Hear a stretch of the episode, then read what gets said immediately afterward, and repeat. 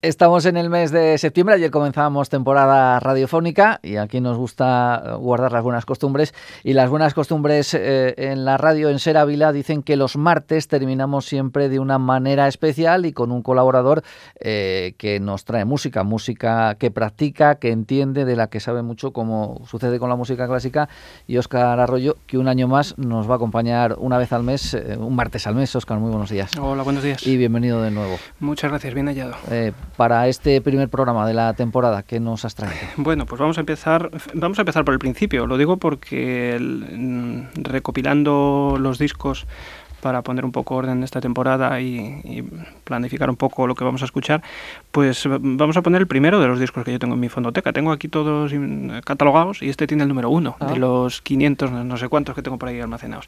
¿Tiene el número uno porque fue el primero que compraste o simplemente a la hora de catalogarlos fue el primero que cogiste? Pues no lo sé muy bien. Lo cierto es que es una grabación muy antigua. No sé si tendrá que ver con eso, eh, pero sí, revisando, te digo, la fondoteca dije, pues vamos a empezar por el principio y empezamos con un disco grabado nada más y nada menos que en noviembre del año 61, un disco histórico a cargo del gran chelista Pau Casals, que seguramente mucha gente tendrá porque es de la grabación del concierto que, el músico catalán realizó en, en la Casa Blanca en aquella fecha, aquel mes de noviembre del año 61.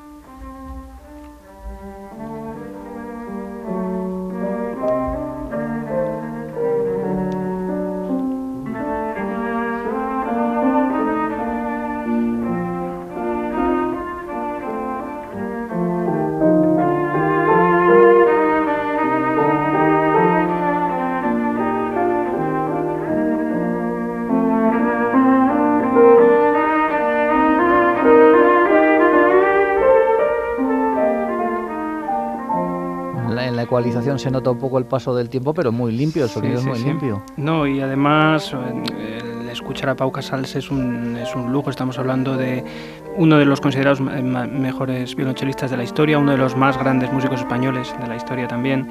Eh, esta, esta, pieza que estamos escuchando es una siciliana de Couperin, de, de las piezas de concierto adaptadas, porque lógicamente Couperin, como compositor francés barroco, no, no conoció el piano, pero sí que están, digamos, adaptadas para, para cello y piano. Sí, porque está interpretado con un piano. Sí, sí, efectivamente. El, eh, al piano tenemos a Mashislav Horsovsky.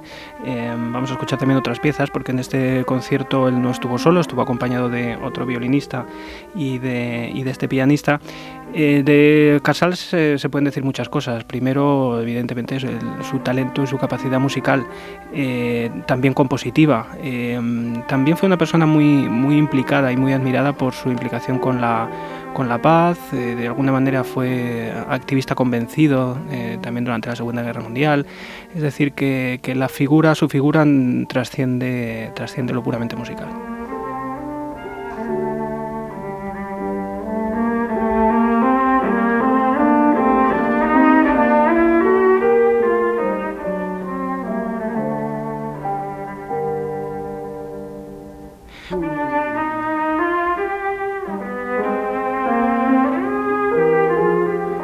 Este concierto que, tuvo lugar en la Casa Blanca ya por noviembre del año 61. De hecho, en la carátula se pueden ver pues, todos los invitados allí en, el Salón de Honor, el propio Kennedy en, primera fila.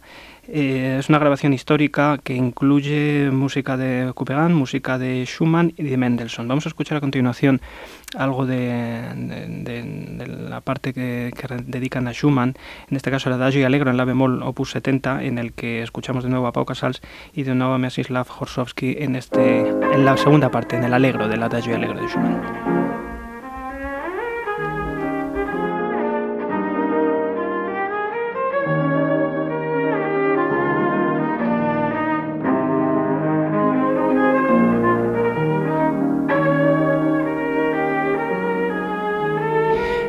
Casals también lo conocemos mucho por la recuperación de, por ejemplo, de las suites de, de solo de, Bach, que como las grandes obras muchas veces mm, pasaron desapercibidas durante siglos y mientras en el violín otros compositores del ámbito centroeuropeo quizás las recuperaron y las pusieron en las salas de conciertos, hoy las escuchamos continuamente, estas suites y estas partitas, las partitas de cello fue Casals seguramente el, principal impulsor de, su recuperación y de su incorporación al repertorio. Claro, es un repertorio muy complicado, eh, pero tanto, tanto esa recuperación de, la música de Bach como de tantas otras piezas bueno, con esa visión de músico completo, compositor, eh, implicado, activista, incluso con vinculaciones eh, políticas, pues yo creo que es hace que la, figura de, de, Casal sea un gigante en, la historia de la música española.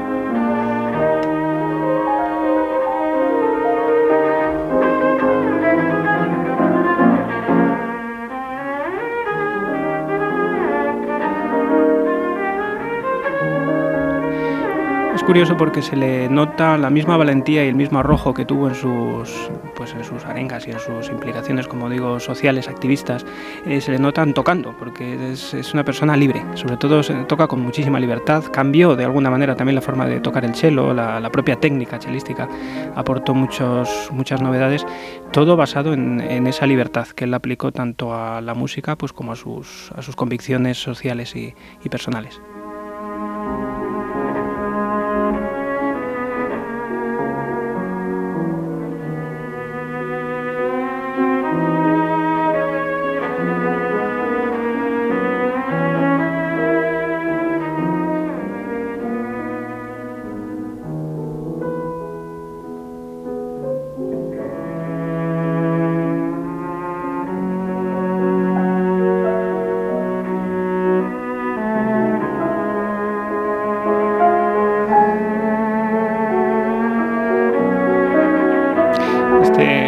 Allegro, que efectivamente es original para, para, violonchelo y piano, se toca con muchos instrumentos, se toca con trompa y piano, con, instrumento, con viola y piano, incluso con instrumentos de registro grave y piano.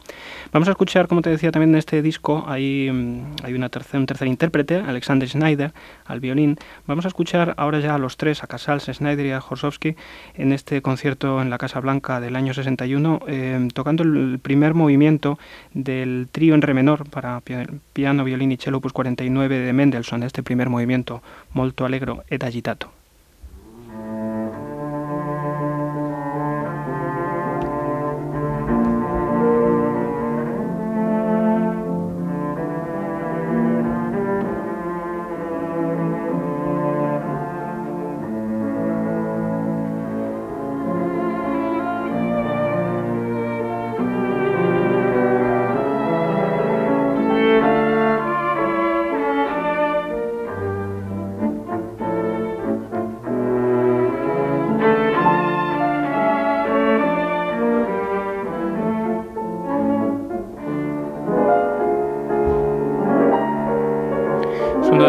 Tríos quizá más, más interpretados del, repertorio de piano, violín y cello.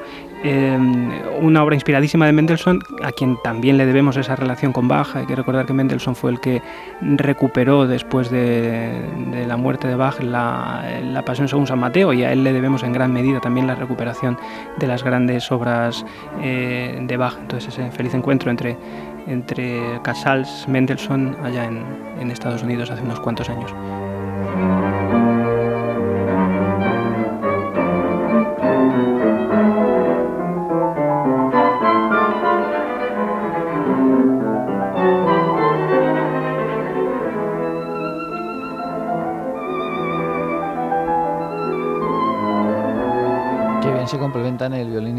Sí, hay un, hay un ejemplo célebre que escucharemos otro día, que es eh, exactamente eso que tú dices, eh, en la cabeza y en el talento de Brahms, de Johannes Brahms. Él escribió un, doble concierto que se llama para, para, piano, violín y orquesta. Bueno, también Beethoven tiene un doble concierto, un triple. Pero ese doble concierto de Brahms integra perfectamente porque, digamos que donde acaban las cuerdas del violín empiezan las del violonchelo. Entonces es como tener, en vez de un instrumento, dos instrumentos de cuatro cuerdas, como tener un instrumento de ocho cuerdas correlativas.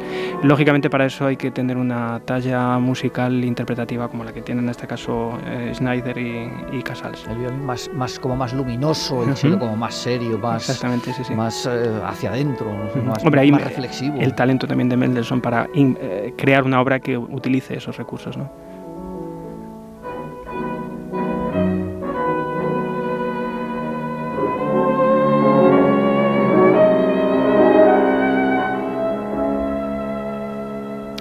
Y para terminar vamos a escuchar eh, una obra muy famosa del repertorio catalán popular. Eh, Casals era catalán, nació en el Vendrell, aunque murió en, en Sudamérica, pero fue un convencido defensor de, Cataluña. Y bueno, como el tiempo pasa, pero hay cuestiones que siguen lógicamente de plena actualidad, en cualquier caso lo más interesante de todo es comprobar cómo una persona desde la música y desde sus convicciones, al final la música lo que hace es unir y no separar. Entonces, él, desde sus convicciones, pero con un inmenso amor por la paz y por el respeto y por la música, eh, interpretaba en todos sus conciertos, en muchos de ellos, como propina este Cants del Socials, el canto de los pájaros, una canción popular catalana que él en este caso canta, eh, toca en un, en un arreglo suyo personal.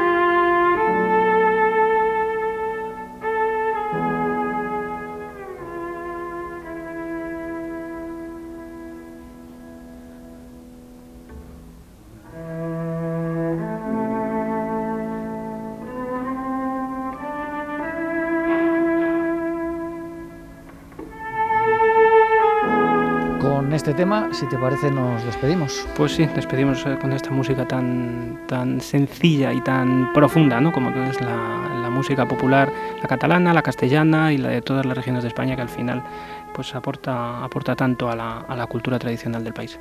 Óscar, muchas gracias y te esperamos en octubre. Nos vemos aquí, gracias.